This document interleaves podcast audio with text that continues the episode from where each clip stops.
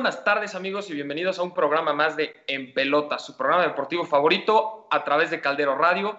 El día de hoy tenemos un programa especial. Eh, bueno, yo, yo no los había visto desde el año pasado, desde el especial navideño, entonces les mando un abrazo fuertísimo. Espero hayan pasado una gran Navidad, que se hayan cuidado mucho, un fantástico año nuevo y este 2021 venimos con todo, ¿eh? este programa híjoles, ha crecido muchísimo gracias a ustedes y no me queda nada más que agradecerles. Eh, el día de hoy no me acompaña Emilio, yo no estuve el programa pasado, él, él no está en este programa. Espero que ya la próxima semana nos puedan volver a ver juntos para el resto del año.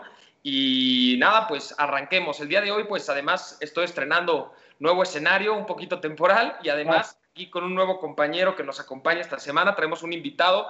Eh, Luigi, ¿cómo estás? Beto, muchas gracias por la invitación. Saludos a toda la familia de Caldero Radio. Un placer estar aquí con ustedes.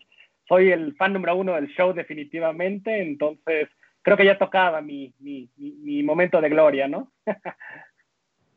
sí, no, muchas gracias Luigi por acompañarnos. Luigi siempre, para la gente que, que le gusta ver en pelotas, pues siempre nos está comentando aquí en el programa. Ya ya le tocaba venir. a Luigi es un fanático de los deportes, sigue muchísimo el fútbol americano, sigue muchísimo el básquetbol. Y si nos faltaba este Emilio aquí con su fanatismo de Washington, pues aquí también, que si les faltaba Washington, aquí les traigo a Luigi, que también es fanático del Washington Football Team, ex Washington Redskins. Que además no te ¿eh? ¿Cómo estás de feliz, Luigi, con eso que entraste a los playoffs? Eh, bastante feliz, Beto, un poco preocupado porque vamos contra Tom Brady, básicamente el GOAT, pero bueno, la, esperanza sigue y tú no te salvas de, de los fans de, de, de, Washington, por lo que veo. tenemos, tenemos un programa muy variado hoy, vamos a estar discutiendo muchísimo el NFL, les recuerdo que nos pueden dejar sus comentarios, todo lo que nos quieran preguntar, pues estamos aquí para apoyarlos, para resolver sus preguntas. ¿Y qué te parece, Luis? Y antes de empezar con la NFL, que tenemos muchísimo de qué platicar, tenemos los playoffs, es más, tenemos un partido que está ocurriendo ahorita, que les vamos a estar trayendo la información lo más pronto que podamos. Luigi incluso aquí portando la playera de uno de los equipos que está jugando, eh, al día, al día, siempre al, siempre al día el, buen Luigi. Eh, ¿Y qué te parece? Arrancamos con un poquito de básquetbol. Me parece, Beto. Eh, bueno, la verdad es que el básquetbol empezó afortunadamente con interesantes noticias, quisiera decir, eh, empezando porque, bueno, el COVID está todavía presente, eso no podemos olvidarlo, entonces día a día se tiene que estar monitoreando cómo los equipos están trabajando con ello, cada día se registran falsos negativos, falsos positivos o positivos, ¿no? Entonces, eh, los equipos siguen tratando de entender cómo poder lidiar con esto. De hecho, el partido de hoy de los 76ers está en peligro justamente porque, bueno, se está platicando que a lo mejor el equipo no tiene los nueve jugadores mandatorios que se tienen que, ahora que registrar para un partido. Entonces, definitivamente algo que tendremos que monitorear toda la temporada, ¿no? ¿Qué te, qué te ha parecido a ti este inicio de, temporada? No, pues la verdad, muy, interesante. Yo creo que una que otra sorpresa además en los standings. Y para cerrar tantito con el tema de COVID que nos comentabas, para que la gente que nos ve, pues al final sabemos que la NBA el año pasado, lo he platicado mucho con Emilio, lo vemos mucho en el programa, se manejó muy bien, eh, se trabajó muy bien en la burbuja pero incluso ahorita lo vemos en los equipos del NFL que cuentan con un roster, con una cantidad de jugadores muchísimo más amplia, arriba de los 50 jugadores, que han estado teniendo problemas, que se tuvieron que suspender partidos. Imagínense ahora un deporte que se juega con solo cinco hombres dentro del campo, se llega a sufrir un contagio, contagias a tres o cuatro y la mitad de tu plantilla está en peligro. Entonces, justo como comenta Luigi, pues muy interesante, el COVID sigue afectando, afectando a los equipos, a los jugadores y vamos a tener que ver cómo se desarrolla. ¿A quién has visto tú, Luigi, de favorito ahorita? ¿Quién te ha gustado? Eh, es difícil porque yo digo, yo soy un fan de los Houston Rockets, entonces es difícil ver al equipo teniendo muchos problemas al inicio de temporada, pero bueno, la verdad es que no podemos dejar atrás lo que hizo LeBron James y Davis el año pasado, ¿no? Con, los Lakers. Eh, este año básicamente la plantilla sigue intacta y además tuvieron algunas adiciones interesantes, ¿no? En especial eh, el ex jugador de Oklahoma City, Dennis Schroeder, de origen alemán. creo que va a ser una excelente adición para el complemento de lo que hacen Anthony Davis y LeBron James y bueno, se está notando en este inicio de temporada, dado que ellos están arriba de la, de la tabla, no es una conferencia, con un récord de, siete ganados y tres perdidos. Entonces, es difícil no poder apostarle ¿no? al, equipo que pues definitivamente dominó el año pasado y bueno, teniendo la experiencia de, LeBron y, y, el monstruo que es Anthony Davis, no, no se puede pedir más en un equipo. Sí, no, la verdad que los Lakers no se ve cuándo los vayan a poder parar. Estamos posiblemente, posiblemente viendo lo que puede llegar a ser una dinastía. Vamos a tener que esperar para ver. A mí también me ha impresionado un poquito el arranque de Milwaukee, va 5-4. Yo creo que uno esperaría que iría mejor. Reforzaron la defensa con Drew Holiday, uno de los más grandes jugadores defensivos de la liga, y sigue costándoles trabajo, sigue, les, sigue costando mucho trabajo. Eh, vamos a tener que también esperar a ver cómo se sigue desarrollando este equipo. Eh, ante Tocompo va a poder llegar, por fin va a poder destacar en los playoffs. Les recuerdo, falta muchísimo para que termine la temporada, apenas está empezando esto de la NBA. Pero estos son nuestros, primeros, nuestros primeros indicios, como podríamos decir. Y tenemos en la otra conferencia a los 76ers, me parece que estabas comentando ahorita, ¿no? Sí, justamente, la verdad es que ha sido interesante este inicio de temporada. Digo, no sé si tenemos fans de los Knicks aquí, pero es raro ver en un inicio de temporada o en cualquier punto de la temporada a un equipo de los Knicks que tenga un récord positivo.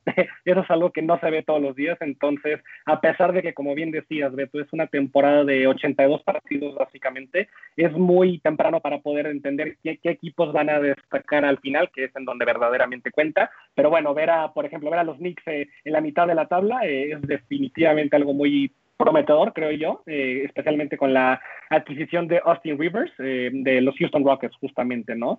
Eh, justamente platicando de los 76ers, creo que está claro que es un equipo que dominará, ¿no? La, conferencia este, probablemente todo el año. es interesante ver que ayer perdieron contra, contra los Nets, me parece, y donde no estaban Kyrie Irving ni Kevin Durant. Entonces, es, lo padre del deporte, ¿no? Creo que estarás de acuerdo conmigo, eh, que, bueno, sorpresas hay todos los días. Entonces, veremos cómo se va desarrollando, ¿no? Toda, toda, este, toda la temporada. Exactamente, yo creo que justo como lo comentas, el deporte está lleno de sorpresas, hay que tener que, hay que tener paciencia, cada quien con su equipo esperando que pueda, que pueda avanzar, todavía es todo para todos y yo creo que también un poquito meternos eh, justo en los Brooklyn eh, Nets, que se esperaba mucho de ellos esta temporada. Vamos a ver si sí logran cumplir con las expectativas. Tenemos un Boston que va 7-3, que a mí me gustaron mucho la temporada pasada. Tatum había estado jugando muy bien y lo sigue haciendo. Entonces, creo que también es un, equipo a destacar. Y del otro lado, en el oeste, pues tenemos a los Clippers que van 6-4 tuvieron problemas después de un golpe que, recibió Kawhi. Eh, lo me parece que estuvo fuera uno tal vez dos partidos, no lo recuerdo, pero, pero me parece que van jugando bien, hasta ahorita 6-4, no, no han tenido muchísimos problemas. Y Golden State, pues eh, eh, un equipo que había armado una dinastía, tenía un equipazo, se le lesionan todos los jugadores la temporada pasada y se van hasta el final para agarrar el primer pick del, de la NBA básicamente. Y ahora ya los tenemos 5-4 eh, y con un Steph Curry encendido, ¿eh? La, la, verdad es que está muy interesante porque, eh, bueno, ya sabes como en Twitter en particular hay muchos GM Twitter fanboys o fangirls que justamente eh, platicaban, ¿no? Que Curry ya, ya estaba dejando sus mejores años atrás y que eh, era, digamos, no tenía el mismo impacto con los Golden State Warriors porque ya no está Kevin Durant, por ejemplo, Clay Thompson, que desafortunadamente se volvió a lesionar esta temporada. Creo que es alguien que los fans de los Warriors y la verdad que todo, toda la comunidad de la NBA esperábamos con ansias de poder verlo otra vez en, el campo, pero bueno, eh, es interesante ver cómo Curry está jugando eh, a su mayor nivel, creo yo, en muchos años. Y bueno, eh, ¿qué, ¿qué, me dices tú de ese partido que se echó más de 60 puntos, ¿no? Justo después de las declaraciones. Sí, exactamente. Yo creo que cuando. son este tipo de jugadores que cuando se les cuestiona más es cuando deciden aparecer, ¿no? Yo creo que se encuentran en todos, los, todos los niveles deportivos. Se le llegó a cuestionar a Djokovic, las lesiones no se va a poder, apareció. Se llegó a decir que Hamilton, pues tal vez ya no iba a poder eh, romper el récord de Schumacher, que no tenía lo que se necesitaba, apareció que Messi está acabado, apareció. Y yo creo que aquí aparece este Curry diciendo, yo no estoy acabado, soy de los mejores jugadores de la liga. Y, va que vuela, así como va, a, MVP. Y, lo, interesante ver es que justamente ayer nuestro, nuestro amigo Andrés, que estaba viendo el partido contra los Clippers específicamente, nos mandó una foto. Eh, bueno, yo no estaba viendo el partido, pero de tres jugadores de los Clippers que estaban en marca personal con Curry. O sea, Harden normalmente es de aquellas personas que te hacen una doble cobertura que es max un poquito la defensa, pero bueno, ayer haber visto a Curry teniendo tres, entre ellos Kawhi Leonard, que es uno de los mejores defensivos de la liga, te da a entender, ¿no? Que, que la gente dentro de la misma comunidad sigue el respeto hacia él y bueno, para mí es el mejor jugador que hay de la NBA, ¿no? Después, a lo mejor después de LeBron, Kevin Durant, eh, muy debatible el tema, pero definitivamente es un jugador top 3, creo yo. y yo, yo, yo, yo, también creo que dentro de la liga, al menos por ahora, estamos viendo a, Steph Curry siendo el top 3. Ahorita el nivel que está mostrando es el mejor de hasta ahorita en lo que va del año.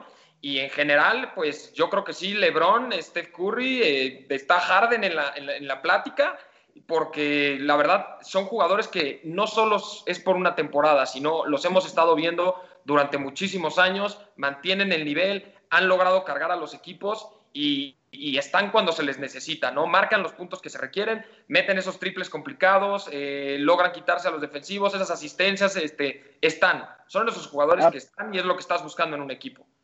Absolutamente, creo, creo que para cerrar el tema, ¿no? Eh, cuando uno busca en, los prospectos colegiales, busca alguien más allá del talento que tenga de liderazgo que pueda traer, ¿no? Porque está claro que en el ejemplo, ¿no? De, de, Stephen Curry, que es un jugador muy team player, pero que también que cuando sabe que su equipo está teniendo problemas en la cancha, él literalmente va a hacer todo lo posible por cargarse al equipo, ¿no? Y se vio el partido en donde eh, anotó 60 puntos, que bueno, eh, lo hace ver muy fácil, ¿no? Y por eso seguirá siendo, pues, de los mejores, definitivamente. Exacto, cuando los jugadores hacen que se vea sencillo es porque sabes que es de los mejores del mundo.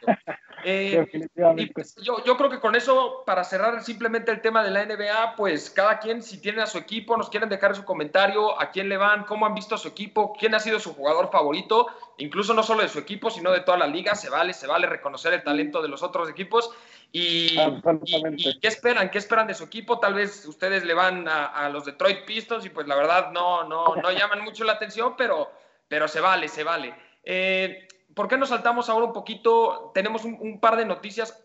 El, deporte ahorita pues tenemos el básquetbol y tenemos fútbol americano. Ya terminó la Fórmula 1, ahorita no tenemos tenis, pero tenemos un poquito de noticias. Eh, el tenis se siguen aplazando las fechas, al menos en, en los torneos se movió todo el calendario y se espera, bueno, que, se puedan jugar los torneos. Vamos a tener que ver con capacidad limitada, mucho que estuvimos platicando, pero se espera, se espera que se puedan jugar los torneos, al menos con una capacidad limitada de la gente. No, a la, Fórmula 1 también me parece que, Luigi, ¿no? Tenías tú un, par de noticias, si no es que una. Sí, está interesante, Beto, porque bueno, el primer gran premio, premio del año, como todos, todos los fans de la Fórmula 1 saben, es en Australia y actualmente tengo entendido que la situación del coronavirus pues está controlada, pero las fronteras están cerradas, si mal no recuerdo, o muy limitado. Entonces, estaba pensando en la logística que hay detrás de traer a miles de personas, a, ahora sí que a Brisbane, creo que me parece que es, donde es Melbourne, perdóname, Melbourne. Eh, tengo entendido que la verdad es que no se va a llevar a cabo en la fecha prevista, ¿no? Como lo es cada año y, bueno, qué lamentable porque es uno de mis gran premios favoritos y bueno, el primero del año, eh, de los más emocionantes, ¿no? Y yo creo que si algo estábamos esperando a ver es que arrancar ya con Checo Pérez en Red Bull. Ya. y te tengo, te, tengo una noticia de esto, ¿eh? porque justamente estaba leyendo que Max Verstappen ya está con un poquito de trash talk, diciendo que quiere destrozar a Sergio Pérez. Entonces, bueno, a mí me da un poco de risa porque creo que si vemos el historial de Max, que la verdad es que es el futuro de la Fórmula 1 y creo que es el segundo más talentoso de la parrilla después de Hamilton, eh, creo que nunca ha tenido un compañero como lo va a tener con Checo Pérez. Eh, si ves su historial, digo, tuvo a, Daniel Ricardo, con el que tuvo problemas con Christian Horner, ¿no? específicamente de, de que, bueno, quería ser el número uno, pero también Richardo, entonces eh, bueno, creo que él ha sido su mejor compañero, pero si tomas en cuenta que estuvo con Alex Albon, Daniel Kvyat eh, y demás, bueno, creo que no, realmente no ha tenido la competencia como lo tendrá con Checo Pérez, ¿no? Dejando atrás el, el mexicano que, que llevamos dentro.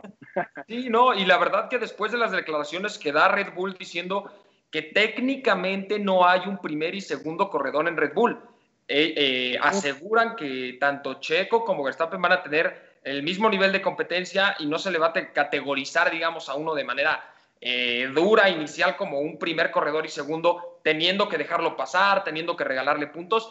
Se espera que haya una competencia interna muy fuerte y que le va a ayudar muchísimo a Red Bull y le va a ayudar a los dos pilotos, porque la verdad les va a ayudar a levantar el nivel, como va a ayudar a que la misma escudería se levante. Y yo creo que fue un muy buen movimiento. Yo venía esperando un movimiento así ya desde hace tiempo. Yo siempre pensé que Checo podía estar para competir, para levantar al menos alguna, alguna gran escudería. Y yo creo que esta es oportunidad de oro para poder demostrar de qué está hecho.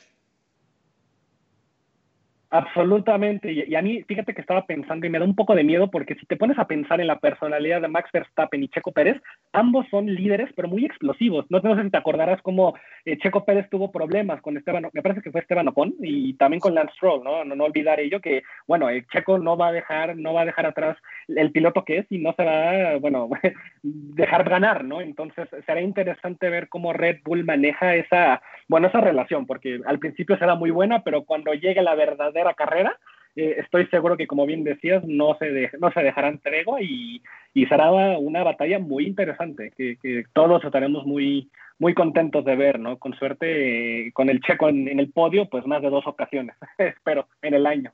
Exactamente, yo creo que justo hace mucho que no veíamos, yo creo, una muy buena competencia interna como la que vamos a tener en Red Bull eh, y esperemos, esperemos, uh, Luis aquí también es fan de, Hamilton y de Mercedes, pero esperemos como fanáticos de la Fórmula 1 que ya por fin hay un poquito más de competencia para Hamilton. Está bien que los, la gente que apoya a Hamilton lo quiera ver ganar, pero, pero que le empiezan a meter competencia porque ya llevamos varios años viendo simplemente correr a Hamilton y al resto y en un principio pues sí es sorprendente, hay que destacar el nivel de Hamilton, es, es, un gran piloto y ya se encuentra definitivamente entre los mejores pilotos de toda la historia, pero queremos ver al futuro, queremos ver a los nuevos pilotos y queremos ver más competencia para que la Fórmula 1 vuelva a ser esa competencia competitiva, aunque sabemos que han habido varias etapas, estuvo la etapa de Ferrari dominante, estuvo la etapa de Red Bull, tenemos y ahora esperemos que podamos tener una etapa tal vez de calma en la que todos sean contendientes.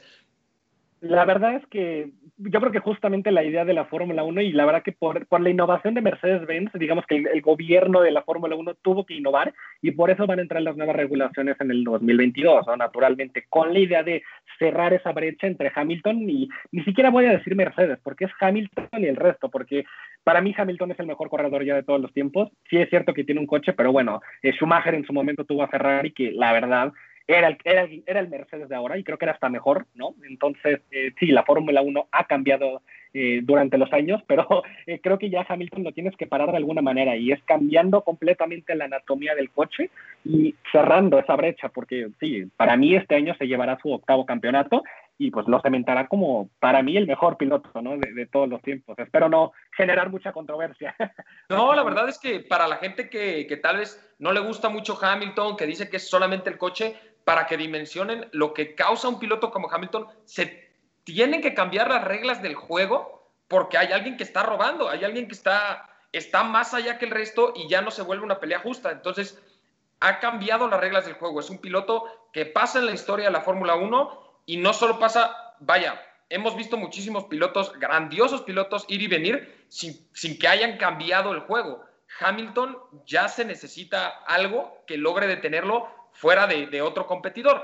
Vamos a ver de todos modos cómo les va esta temporada. Vamos a ver si Red Bull logra meterse, hacer un poquito de competencia, un poco de ruido. Vamos a ver si Ferrari, ya saliendo de todos los problemas que ha estado teniendo, todos sus conflictos internos, vamos a ver si logran despegar, si Leclerc logra despegar y entonces estamos viendo esta nueva juventud entrar a la Fórmula 1 y, y si por fin tenemos algo más competitivo.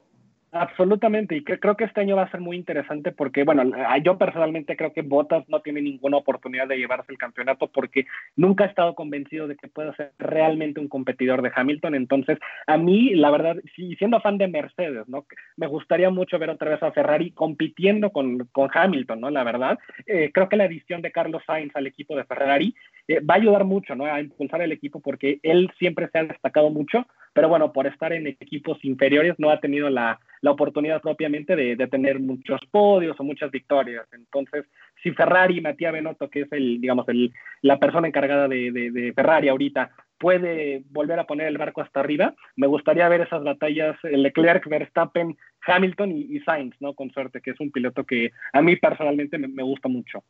Muy bien, muy bien. Pues sí, la verdad es que ya estos nuevos pilotos, las nuevas generaciones, esperemos que lleguen a hacer un cambio y para, antes, antes de pasar al siguiente tema, vamos a mandar unos, unos saluditos de gente que tenemos aquí que nos están viendo. Muchísimas gracias por vernos. Eh, tengo aquí que, me están comentando y me aparece aquí a Laura Villalobos, a Giselle Wash, a Iván Sáenz, a Guillermo Díaz Barroso. Gracias por siempre acompañarnos en el programa. Eh, sé que hay gente que nos está viendo y que no deja comentario. También les mandamos un abrazo enorme. No puedo decir sus nombres porque no me aparecen, pero a todos un abrazo por igual. Gracias por acompañarnos, gracias por estar con nosotros. Y les recuerdo que pueden dejarnos sus preguntas. Le pueden hacer preguntas directas aquí a, a, Luis, el invitado. Se las puede resolver con muchísimo gusto. Aquí el, el compañero sabe muchísimo, entonces cualquier duda, cualquier pregunta que tengan, pues aquí estamos para ayudarlos. Y ahora sí, yo creo que es momento de meternos de lleno, ¿no? Al, tema que está ahorita, lo que está calientito, lo que está sucediendo ahorita. Tenemos el partido, eh, me parece, ¿tienes el resultado por ahí de cómo ve el juego, Luigi? Eh, no, la última vez que vi estaban 10-7, déjame revisar, digo, ahora sí que déjame confirmarlo, pero bueno, me imagino que estará... Sí, sigue 10-7 el partido, increíblemente, ahorita antes de empezar el programa yo estaba viendo el partido y bueno, es, un equipo de los Colts que está dando una sorpresa, digamos, temporal, por así decirlo, porque falta mucho del encuentro. Eh, creo que está claro que para el, el, plan ¿no? que tiene Frank Wright para ganar el partido a Josh Allen, que tiene, tuvo una temporada de MVP regular, es correr el balón. ¿no? Eh, Philip Rivers ya tiene 39 años, no podemos olvidar eso, es un gran coreback que probablemente vaya al Salón de la Fama, pero bueno, ya, ya se le nota el, father time, ¿no? Como se dice. Entonces creo que está claro, al menos en el inicio del partido, que lo que quieren hacer los Colts es correr el valor con Jonathan Taylor, el novato de primera ronda, me parece que fue, eh, y bueno, eh, lo están haciendo muy bien, ha tenido más de tres acarreos de 10 yardas, si mal no recuerdo, y bueno, unos pases increíbles a, Michael Pittman Jr., ¿no? Que es el también novato de, segunda ronda, me parece, de Wisconsin, eh, y bueno, están, están siendo las sorpresas y los factores X, ¿no? Contra esa defensiva de Buffalo que es, top, bueno, top, ¿no? En, sus categorías. Sí, exactamente. La verdad, estamos viendo un partido ahorita, una defensa que despertó un Josh Allen que es, se puede decir, el most improved player de la NFL. Lo que le estamos viendo a Josh Allen es impresionante contra lo que para mí es la mejor defensiva de la NFL ahorita, la de Indianápolis. Es un duelo de defensa contra ofensiva y un Indianápolis que de manera ofensiva, como bien comentas, se está armando de novatos, se está armando una ofensiva de novatos y, Philip Rivers, ¿no? Que, él solito le suma la edad y, ya se vuelve uno de los equipos más veteranos de la liga. Pero yo creo que un, buen plan a futuro de Indianápolis con un coreback joven va a poder despegar ese equipo. Lo vamos a seguir viendo competir, como lo vimos muchos años, lo vimos con, con, Manning, lo, vimos con Andrew Locke, lamentablemente se retira. Y ahora es un equipo muy competitivo que después de haber pasado por grandiosos corebacks, justo lo que necesita es un coreback. Entonces, es un duelo bastante interesante. Acaba de anotarse un segundo Búfalo. Aquí la, se van a ir al medio tiempo Búfalo ganando 14-10. Entonces, ah, este, se le está cayendo el teatro a, a, Philip Rivers. Vamos a ver cómo despierta la segunda mitad.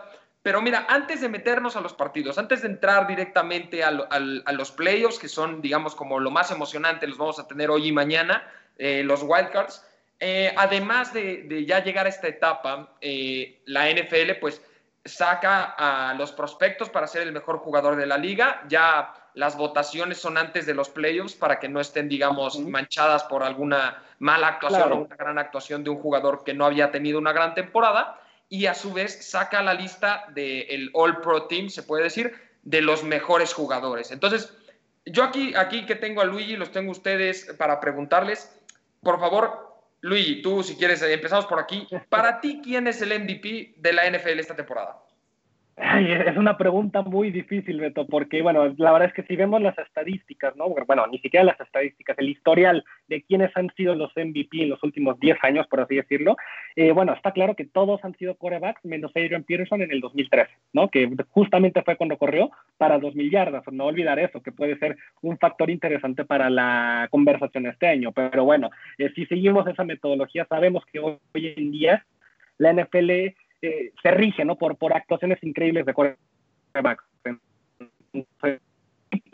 sabe que no va a ser, eh, me gustaría que fuera, eh, es Aaron Rodgers, ¿no? Y, creo que con justa razón, mucha gente a lo mejor estará de acuerdo conmigo. Y te tengo una estadística bastante interesante que no sabía yo. Esta temporada Rodgers se convirtió en el tercer jugador de todos los tiempos en lanzar más pases de anotación que los despejes de su equipo. Tuvo 48 pases de anotación y 46 despejes o punts, como se dice en inglés, de, de, los Green Bay Packers. Entonces, esa es una estadística que literalmente ha pasado solamente otras dos veces y creo que cementa, entre otras estadísticas, el por qué este Rodgers tuvo la temporada que tuvo. Y antes de dejarte hablar, Beto, creo que también tenemos que destacar que eh, Rodgers ha estado en controversia con la gerencia general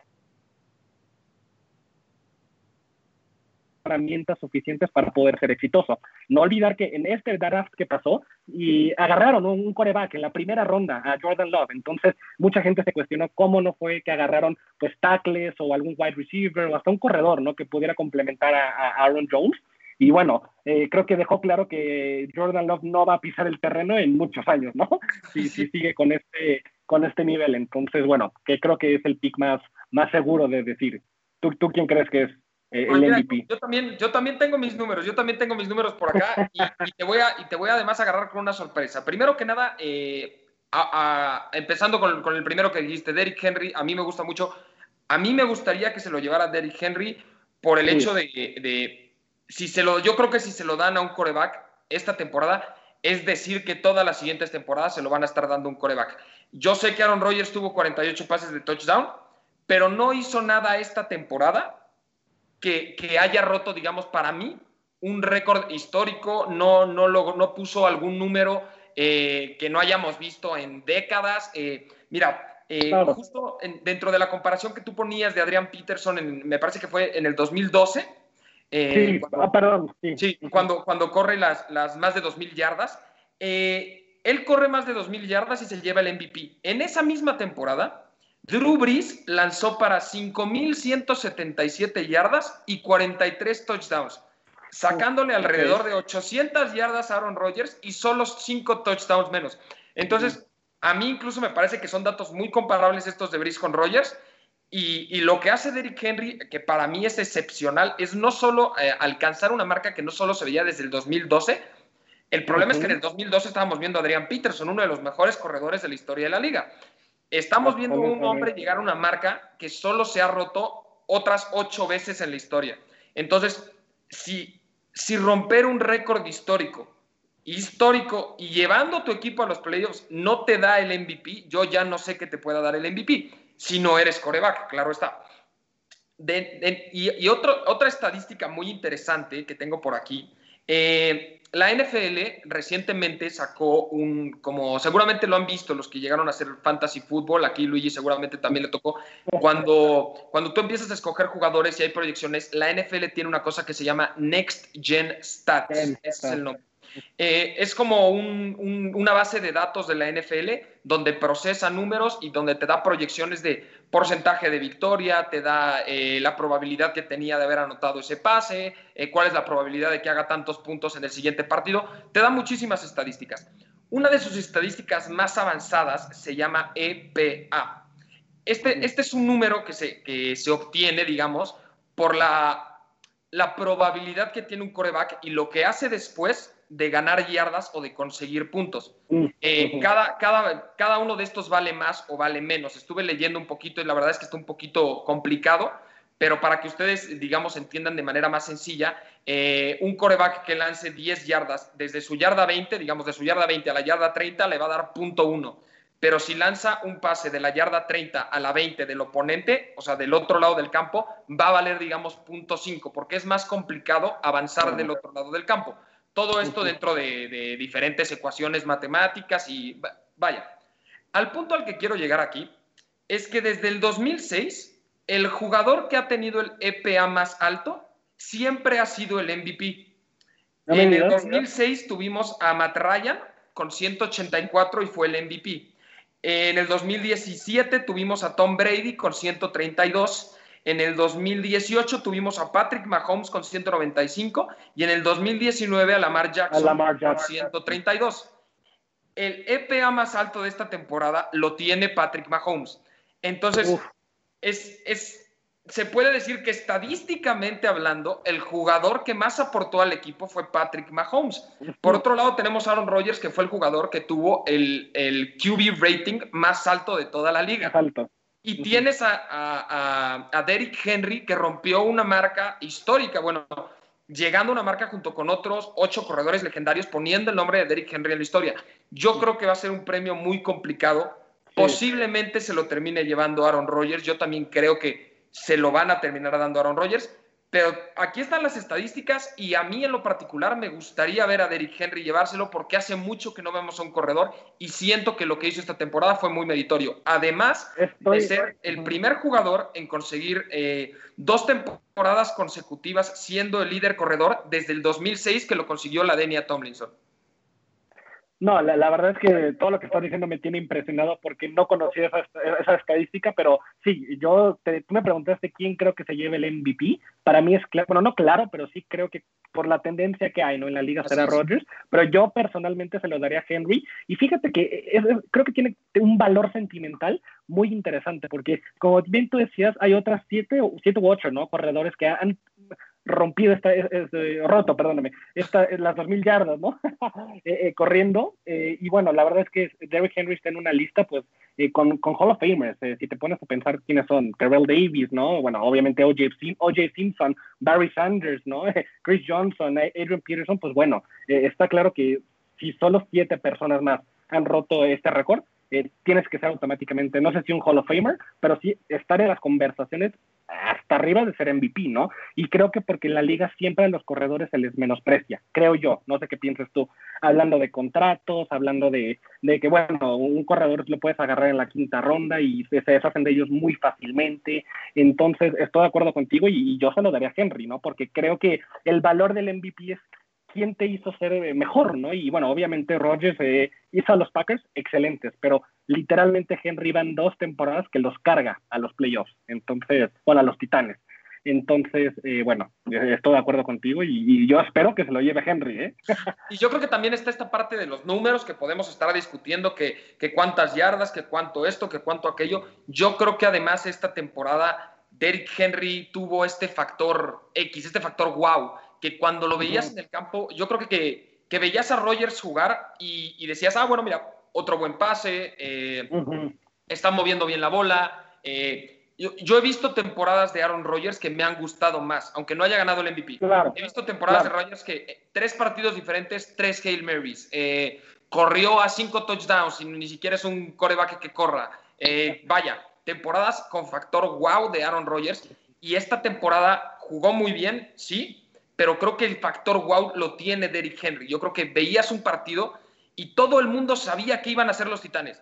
Todo el mundo sabía que la jugada era darle la pelota a Henry que corriera por el centro y ni así lo podían parar porque hacía jugadas, eh, de, parecía linebacker con velocidad de wide receiver. La verdad es, es un jugador muy impresionante y yo creo que también debería deberían considerarlo dentro de las votaciones este factor, este factor de no solo llevar al equipo, no solo los números, sino que verlo jugar era, es, se ve diferente.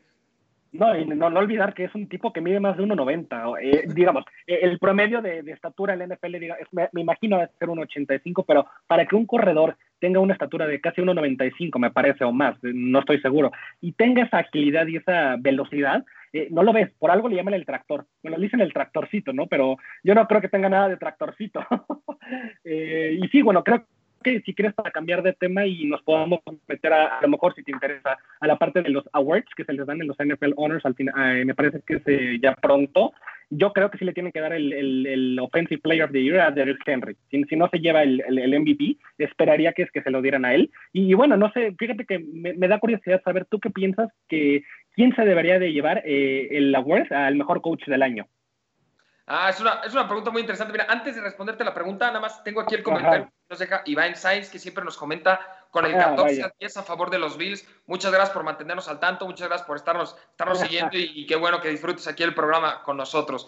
Eh, el coach del año, mira, la verdad es que no podemos dejar de lado el trabajo de Andy Reid. Eh, lleva muchas temporadas, bueno, al menos dos, tres temporadas, haciendo un trabajo espectacular y me gusta creer que, que, él ayudó muchísimo al desarrollo de Patrick Mahomes, como lo vimos con Bill Belichick y Tom Brady.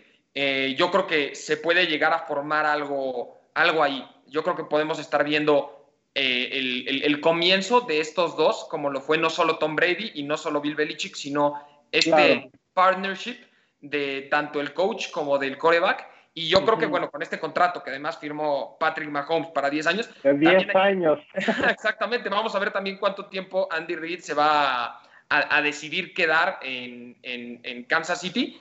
Y, y a, mí me ha gustado muchísimo su trabajo. Yo creo que, yo creo que no solo ha sido de los mejores, yo creo que va a continuar siendo de los mejores, aunque como, como head coach posiblemente, dentro ya de los... Eh, no me gusta tampoco meterme mucho al trabajo del offensive coordinator y el defensive coordinator. claro. Siento que ya dependen mucho de la calidad de juego, porque podemos ver al, coordinador ofensivo de los Titanes, ¿no? Oye, los Titanes hacen muchísimos puntos. Pues sí, pero todos sabemos que su playbook no, va más allá de darle la pelota a Eric Henry por el centro. Entonces, claro. Eh, yo, yo, yo, creo que al menos hoy por hoy me, me, gusta mucho su trabajo. No, no sé qué opines tú, no sé quién te haya gustado. Creo que Ron Rivera ha trabajado muy bien con Washington. Eh, un equipo que la temporada pasada, la verdad, tuvo una actuación eh, bastante deplorable y no se esperaba incluso mucho esta temporada. Chase Young llegó, sabíamos que iba a tener un impacto directo en el equipo. Bueno, no sabíamos que iba a tener un impacto tan fuerte del equipo, sabíamos que iba a llegar duro, pero no tan fuerte. Y además, eh, Ron Rivera empieza a manejar una ofensiva con un corredor novato, con Terry McLaurin, que lo metió dentro de los top 10 receptores este, con más yardas y que empezó a hacerle competencia a algunos equipos. Lamentablemente no creo que llegue mucho más lejos por la calidad de equipo que tiene ahorita, pero se ve como un buen proyecto. No, la, verdad es que estoy de acuerdo contigo, Beto, y de hecho justamente si, me, si te metes como a los posibles prospectos, justamente está Ron Rivera y a mí me encanta ver a mi coach, ¿no? De mi, de mi equipo, verlo en las conversaciones, pero dejando, o sea, eh, hablando futbolísticamente hablando, yo no se lo daría a Ron Rivera porque no olvidar que es un equipo que tuvo una marca de 7-9, eh, eso no olvidarlo, entonces me parecería, no sé si injusto, digo, entiendo que a la mitad de la temporada le dio cáncer, entonces tuvo que, en un partido le dieron una intravenosa porque se estaba desmayando, ¿no? Entonces, eh, definitivamente es un tipo que ha cambiado la cultura de Washington 100%, de, a pesar de todas las controversias del sexual harassment, del cambio de nombre, de las strippers de, de, Dwayne Haskins, pero bueno, eh, yo creo que personalmente, bueno, más bien yo creo que el, el, el award yo se lo daría a los Browns, a Kevin Stefanski, porque no olvidar que es un equipo maldito en realidad, que, que no veía los playoffs en más de 20 años, si mal no recuerdo. Está suspendido, ¿eh? no, no, va a estar en el siguiente partido Stefanski. Eh, o COVID, no, recuerdo si es COVID o... Es, es el COVID, es el COVID. Bueno, ya, creo que dejando atrás ese tema que no creo que los Browns pasen de la primera ronda, sigue siendo histórico que los haya llevado a los playoffs y con un buen récord, double digit record. Eh, eso ya lo hace, no sé si el primer candidato, pero definitivamente alguien para quien considerar y también, pues darle un poquito de amor a Miami, ¿no? Que a pesar de que no entró a playoffs, Brian Flores lo que hizo fue de llevar un equipo de 5-11, me parece, a, a 10-6. Eh, con un coreback novato que sí, la verdad, eh, le pesó el ser novato, que sí tuvo sus, sus, eh, sus problemas, ¿no? A pesar de que el coordinador ofensivo no confió mucho en él en este año. los, los, Dolphins no tenían buen, buen equipo de wide receivers que, que pudieran apoyar a Tua, pero bueno, al final los llevó a un récord de 16 en una división en donde están los Bills. Entonces, bueno, está claro que yo se lo podría dar a alguno de esos dos. Sí, la verdad yo creo que también muy interesante lo que de repente platicamos nosotros fuera de fuera del aire, eh, de Brian Flores, ¿no? Que parece ser que es el único coach de la escuela Bill Belichick que ha estado funcionando, el único que ha despegado. Eh, muchos trataron de copiar lo que estuvieron haciendo los Patriotas y vaya, ¿quién no querría copiarle el estilo a, Bill Belichick? Posiblemente, a, mi, parecer, uno, si no es que el mejor eh, coach en la historia de la NFL. Entonces, se espera que, los que estén dentro de su equipo hayan agarrado un poquito y parece que el único que agarra es, es Brian Flores, porque parece ser que ni siquiera su propio hijo está, eh, está, perdido. O sea, también le, desarmaron un equipo eh, que ya, había estado teniendo problemas la temporada pasada. Esta misma temporada la defensiva empieza a, decide, por ejemplo, Stephon Gilmore decide no arrancar la temporada por el, por el tema del COVID, se va Tom Brady, eh, empiezan a perder jugadores, me parece que Edelman no jugó los primeros partidos y no se por COVID. Entonces, tiene muchas complicaciones, pero yo creo que esperábamos más del hijo de Bill Belichick. Ah, no, absolutamente. Y digo, dejando atrás, no sé si has visto el peinado del hijo de Bill Belichick, que es como un... Bueno, de verdad que yo no sé cómo, yo, mismo le pagaría el corte, por Dios, pero no, no, no, de acuerdo contigo y sí, la verdad que lo que hace Brian Flores y también destacar que es de los pocos, si no es que el único coach latino y negro, ¿no? En, que tiene ese nivel de, oportunidad en la NFL, entonces hay que aplaudir lo que ha hecho Miami, ¿no? Con, su, con su GM. Y bueno, ahora sí que hablando de eso, yo creo que la mejor actuación que tuvo defensivamente la NFL fue específicamente de Miami, de Xavier Howard, creo que se llama que tuvo 10 intercepciones este año, que es una marca que no se, digamos, topaba desde el 2006 con Antonio Cromartie de los San Diego Chargers en ese entonces. Entonces, la, la actuación que tuvo él, a mí me da a entender que se lleva el premio de defensivo del año y bueno, sé que competirá con Aaron Donald y demás, pero eh, bueno, hay que darle un poquito de amor a, los, a, los, a, los, cornerbacks, ¿no? También de vez en cuando, en especial con lo que sucedió este año. Exactamente. Y bueno, eh, el tiempo pues siempre se nos, se nos pasa muy rápido, entonces, eh, ¿qué te parece si que todavía nos falta discutir un poquito de los partidos de los playoffs y nos quedan 20 minutitos? Mira, eh, Salió, como ya les habíamos comentado, el All Pro Team, que es un equipo eh, escogido del el mejor de cada uno de su posición para formar un equipo de lo mejor del año de la NFL. estuvimos revisando la lista y tuvimos un, par, un par de, jugadores. La verdad, yo me gustó la lista, yo creo que está bastante bien. me parece que Luis aquí concuerda conmigo. pero, pero tenemos también nosotros unas sugerencias para la lista. Si quieres si quieres, Luigi, ¿por qué no, por qué no arrancas tu sugerencia? claro, claro. No, sí, mira, la, verdad es que poniendo como paréntesis, me parece, una, como bien decías, Beto, me parece una lista muy, eh, muy adecuada, ¿no? Porque, digo, dejando atrás a Aaron Rodgers y Derrick Henry, si te vas a la parte que normalmente no reciben tanto amor, el hecho de que TJ Watt haya sido la primera opción como edge rusher, a mí me parece increíble porque fue el líder de, capturas. Recuerda que este año me parece que con 15, ¿no? Eh, que capturas. Entonces, eh, no olvidar también a, como te decía, a Xavier Howard, que tuvo 10 intercepciones este año. Eh, el pick de Jalen Ramsey no me encanta porque estoy seguro que hubo, a lo mejor tú podrás platicar de eso ahorita, eh, hubo mejores cornerback skill, pero bueno, en general, una que quisiera destacar es, la del el tackle derecho de Jack Conklin, que creo que ahí es en donde los Browns se vieron muy inteligentes porque este es un cuate que estaba en Tennessee ah, el año pasado, de hecho, y se fue a Free Agency. Cleveland le dio un contrato de 3 millones, digo, 3 años, 40 millones. Entonces es un buen contrato y, creo que rindió frutos, ¿no? Eh, empezando porque ya tuvo su primer All Pro y, bueno, creo que pudo ayudar mucho a, Baker Mayfield. Pero eh, sí, metiéndome a la parte de a quién quitaría, solamente creo yo quitaría a Terry Hill es un receptor que yo nunca le he tenido mucho amor porque para mí es pura velocidad. Y, y sí, eso es talento, yo sé, pero creo que nunca le he visto una, un, catch así espectacular para decir, wow, eh, está por arriba de Julio Jones, ¿no? De, de Devante Adams y demás. Entonces, yo lo cambiaría él. Digo, entiendo que fue el receptor con más eh, touchdowns este año con 15, pero bueno, yo personalmente lo quitaría él y a, lo mejor pondría no sé, a, Julio Jones, a pesar de que no tuvo la mejor de las temporadas, o no sé, a Dickie Metcalf, que fue un excelente receptor para, para los Seattle Seahawks, y, bueno, no, sé qué piensas tú, pero eh, no me encantó ese pick. Sí, la verdad es que yo, yo creo que justo el pick de los receptores siempre es muy cerrado, yo creo que eh, al final también dependen mucho de su coreback, lo cual vuelve complicada su, su, su posición, y es por eso que también también tomemos en cuenta que Tyreek Hill cuenta con Patrick Mahomes en, el volante y, a mí también me hubiera gustado tal vez si, si quitábamos a Tyreek Hill, pues haber visto a DeAndre Hopkins ahí, yo creo que tuvo una gran... Ah, claro. Lamentablemente Julio Jones estuvo lesionado gran parte de la temporada. Eh, incluso eh, compitiendo con Tyreek Hill, me atrevería a poner a Calvin Ridley de Atlanta, que tuvo una ah, claro. temporada. Creo que fue el cuarto, el cuarto receptor con más yardas en toda la liga. Eh, y, en, un equipo de récord perdedor, yo creo que eso te da este, mucho mérito como receptor.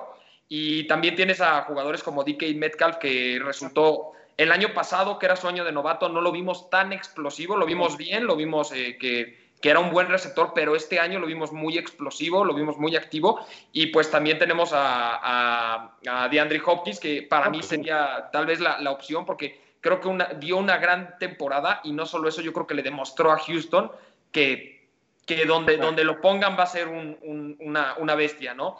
Entonces, a mí yo creo que eh, estoy tal vez de acuerdo contigo, yo creo que está competido, yo creo que sí es posible que hubieran quitado a Gil y hubieran puesto a alguien más.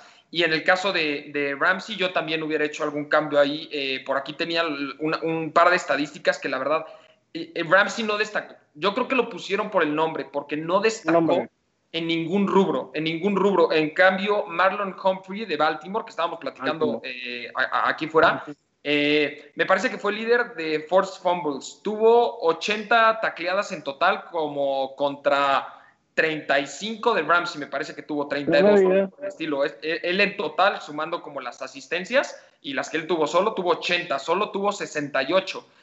tuvo una intercepción que me parece que está empatado con Ramsey y además pues los force fumbles que me parece que fue el primer lugar en, en la liga de force fumbles siendo un corner. Entonces, la verdad, eh, los balones normalmente se pierden en la línea. Entonces, eh, un jugador bastante interesante que a mi, a mi, gusto pudo haber entrado en la lista dentro de otros corners que pudieron haber entrado en, en lugar de Jalen Ramsey. Eh, claro.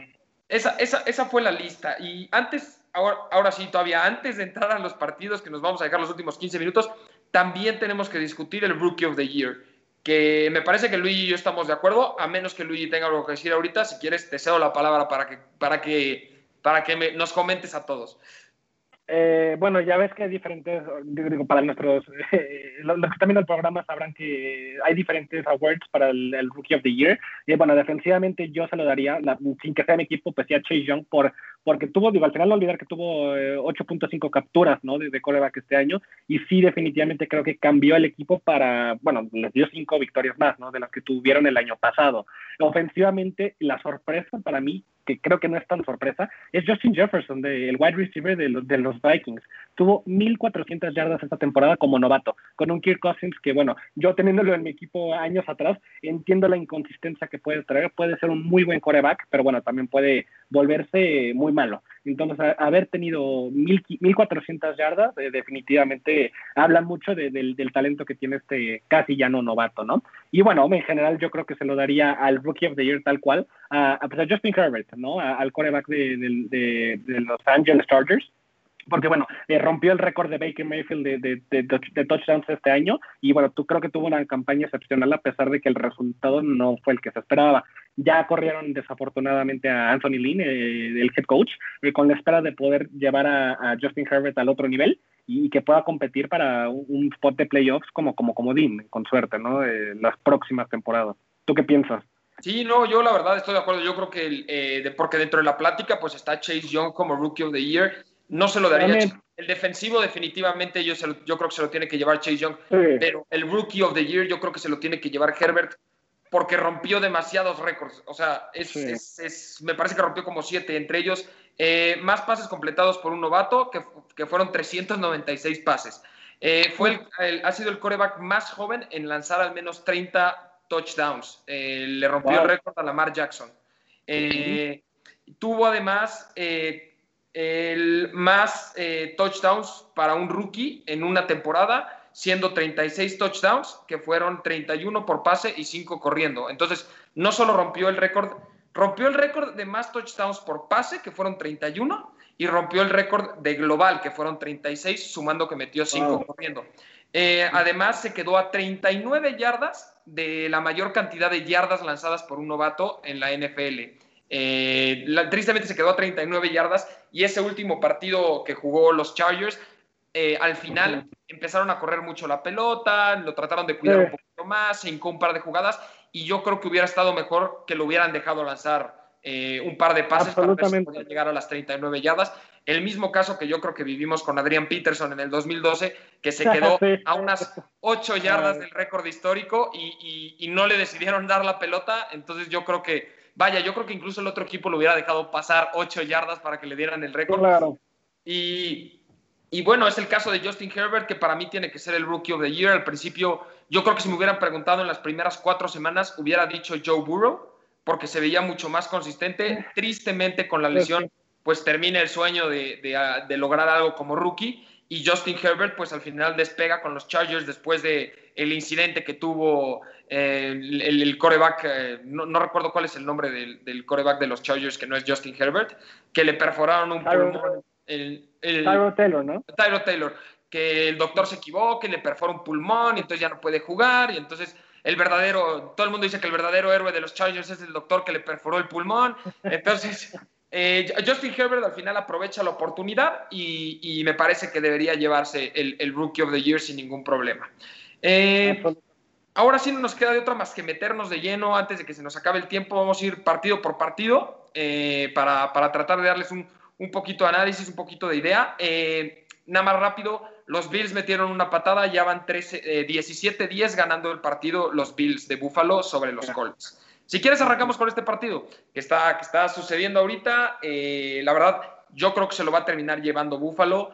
la defensiva de Indianapolis como comenté al principio, es de las mejores de la liga, pero Josh Allen en sus últimos partidos ha destacado muchísimo. Eh, me parece que ha tenido en los últimos cuatro partidos un QB rating arriba de 100 y yo creo que no debería tener problema esta ofensiva al final. Va a aguantar más la ofensiva de Buffalo que la defensiva de Indianapolis. Absolutamente, y de verdad no olvidar que Josh Allen, justamente en los partidos que mencionabas, de tan buen performance que tuvo, lo llevó a tener, estar en las conversaciones de MVP, porque ni siquiera lo mencionamos ahorita, pero bueno, honestamente no creo que se lo lleve, pero está claro que eh, puso unos números y, se cargó al equipo. Y lo más importante, les dio victorias, porque ya vimos que los números no necesariamente te dan victorias, y lo que hizo Josh Allen es darles victorias y poner a los Bills como el segundo mejor equipo de la, bueno, de, la AFC, ¿no? Entonces, me parece, si, si mal recuerdo.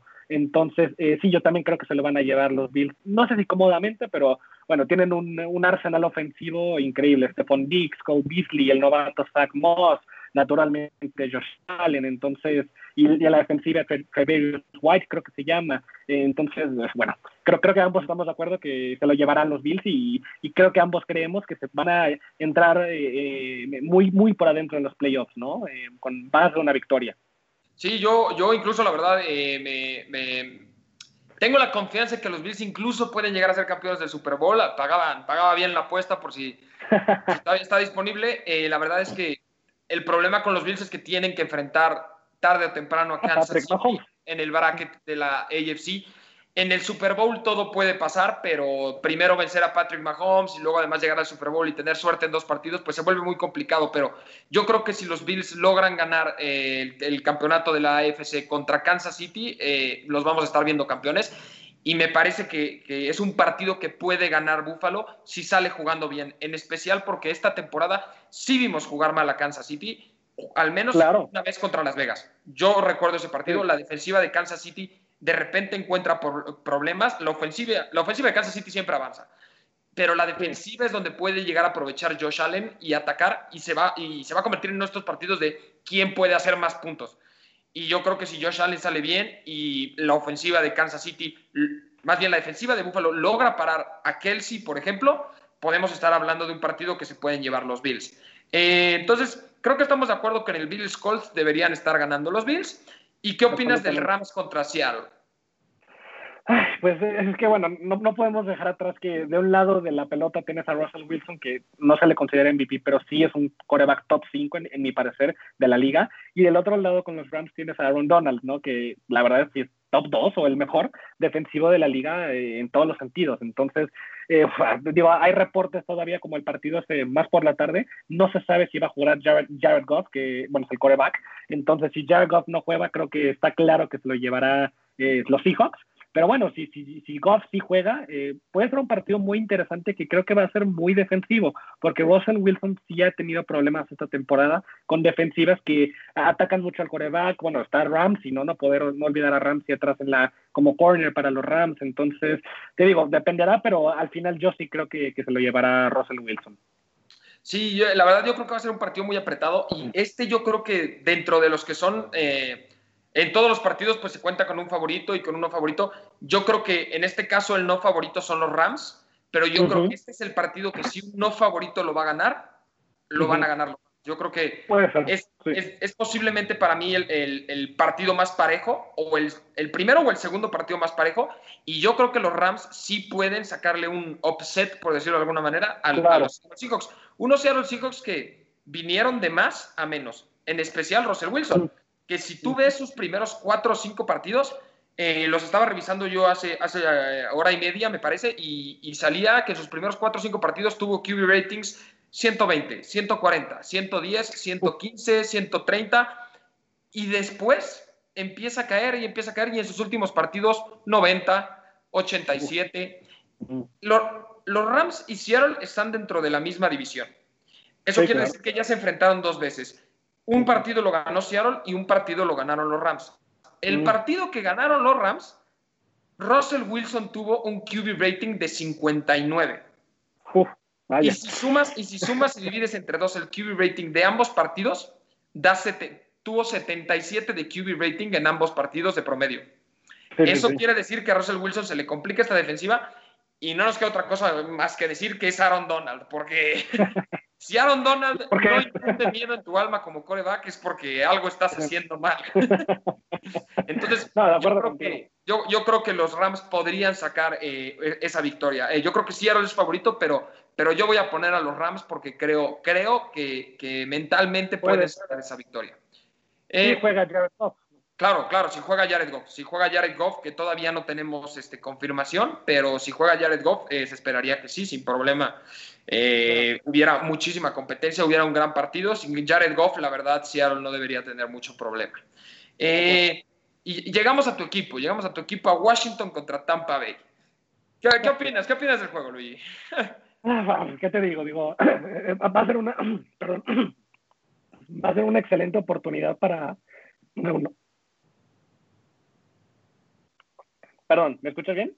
Sí, sí, sí, sí. Perdón, perdón, perdón, la gripa. Este, no, perdón, yo, digo que va a ser una excelente oportunidad para que mi equipo tenga experiencia de playoff, pero eh, me parece ridículo pensar que pueden ganar este partido, especialmente porque, bueno, Washington no tiene coreback, hasta el día de hoy no se sabe si va a jugar Alex Smith, y aunque jugara, creo que de hecho sería más contraproducente, ¿no? Como decías tú, eh, a pesar de que tienen una excelente defensiva, que estoy seguro que Tom Brady se llevará sus buenos moretones después del partido, eh, la verdad es que la ofensiva de Washington está promediando 20 puntos por partido, muy malo, y la Tampa Bay más de 35. si tomas en cuenta que tienen a Mike Evans, que sí va a jugar a pesar de la lesión de la semana pasada, eh, Chris Godwin, Antonio Brown, que ya está otra vez renaciendo como un, excelente wide receiver, y bueno, los, corredores Ronald Jones y, Leonard Fournette. Eh, no, tienes al GOAT, entonces creo que será una buena experiencia para mi equipo, pero eh, no hay que a menos que sea el upset del año y Tom Brady decida no jugar, que nunca pasa. Sí, yo, yo, la verdad creo que va a ser un partido que debería ganar con facilidad eh, Tampa Bay, pero no va a quitar que, aún así yo creo que va a ser un partido entretenido, aunque debe, aunque debe de ganar Tampa Bay eh, de manera relativamente sencilla, yo creo que va a ser un partido entretenido.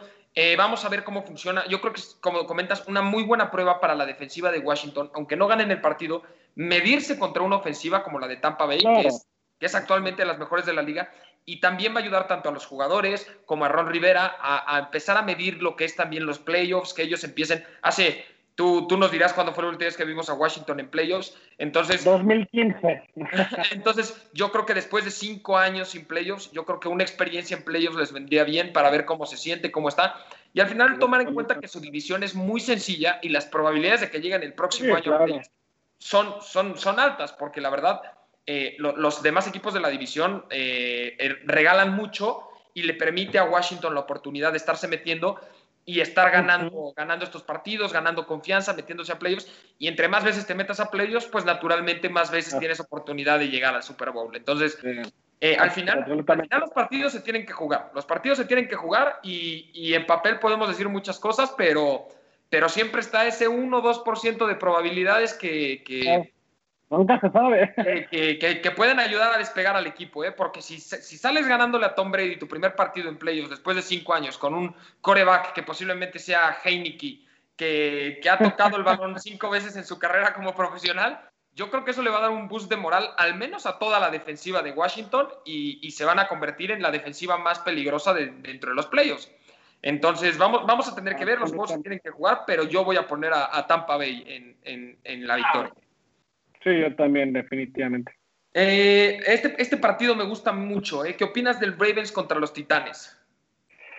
Ay, bueno, no olvidar que el año pasado, este fue, digamos que es una revancha de los playoffs del año pasado, si mal no recuerdo, en donde los Titanes hicieron el upset justamente como decíamos por Derrick Henry, ¿no? Porque Ryan Tannehill no fue, digamos, el actor principal del upset. Entonces, eh, creo que es creo que es la opción más cerrada, ¿no? Bueno, creo yo de, de, de decidir quién puede ser. Yo se lo daría a, Lamar Jackson, ¿no? Porque la verdad es que la, la, defensiva, como bien decías, de los Ravens es muy buena, empezando por Marlon Humphrey.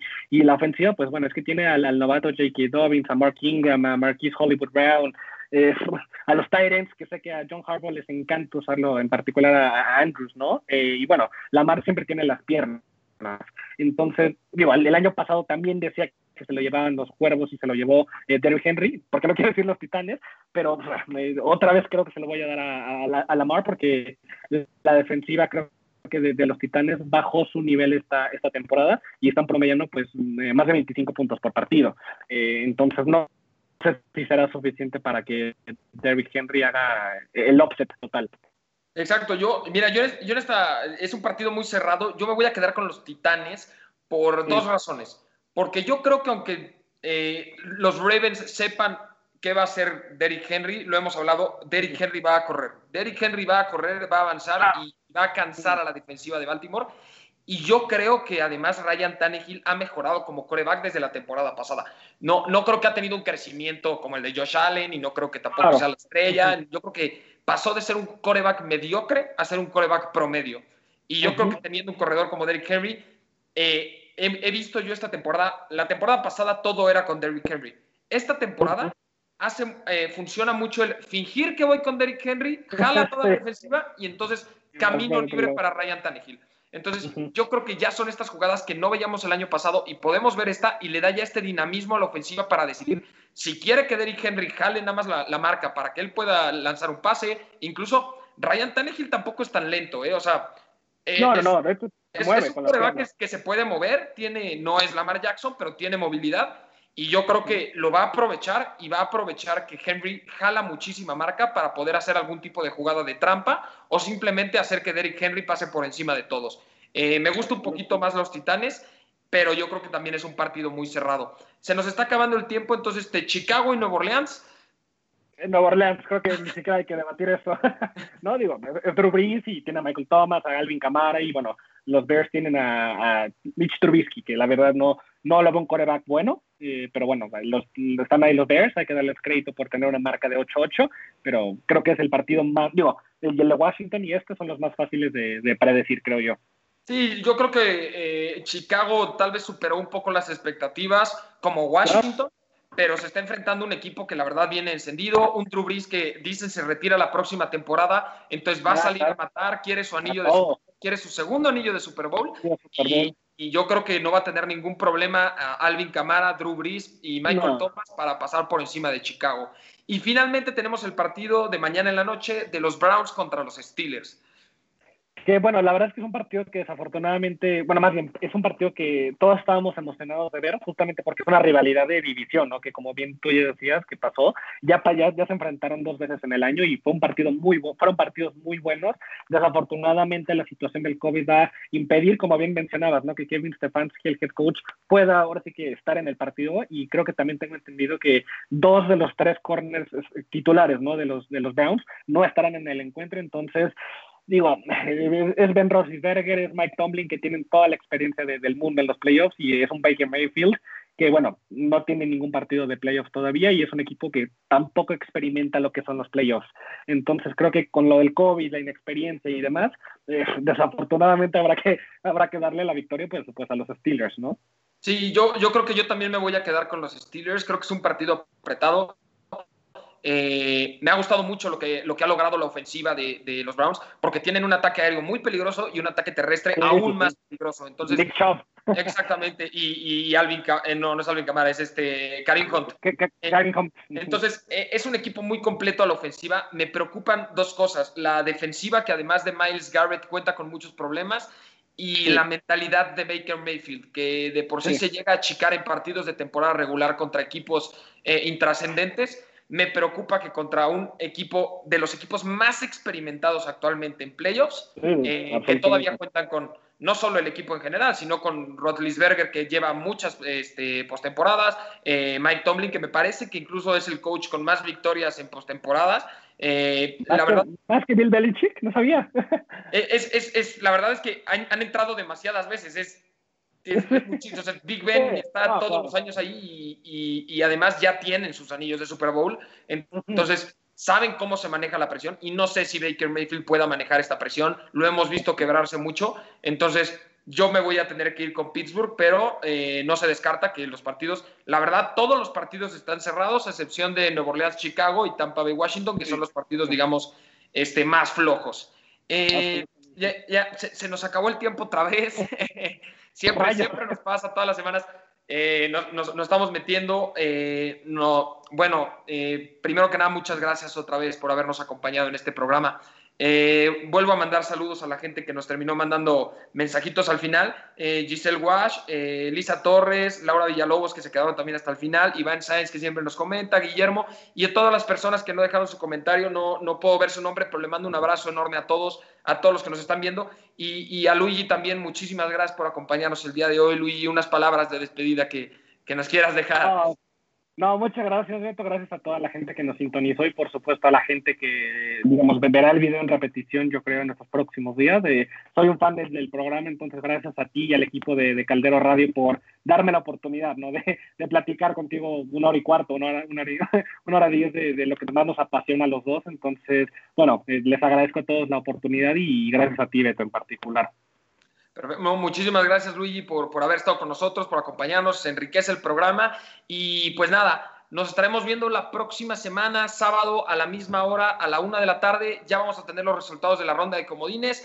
Se va a poner todavía más intenso el asunto. Vamos a tener el análisis, las mejores los mejores momentos, los mejores jugadores. Y, pues nada, muchísimas gracias por acompañarnos. Les recuerdo que caldero.radio, eh, muchísimas gracias. Y síganos en, Instagram, en pelotas.radio, es otra plataforma donde también nos encontramos. Y, espero que también la próxima semana ya pueda por fin este, concretar también un programa que esté mi compañero Emilio. Y, así como vino Luigi, pues estaremos este, tratando de traer varios invitados y, esperemos que Luigi también nos quiera acompañar en un futuro. Un honor, un honor, claro que sí, con mucho gusto. gracias a todos. muchísimas gracias, Luigi, muchísimas gracias a todos. Nos vemos el próximo sábado. Hasta luego.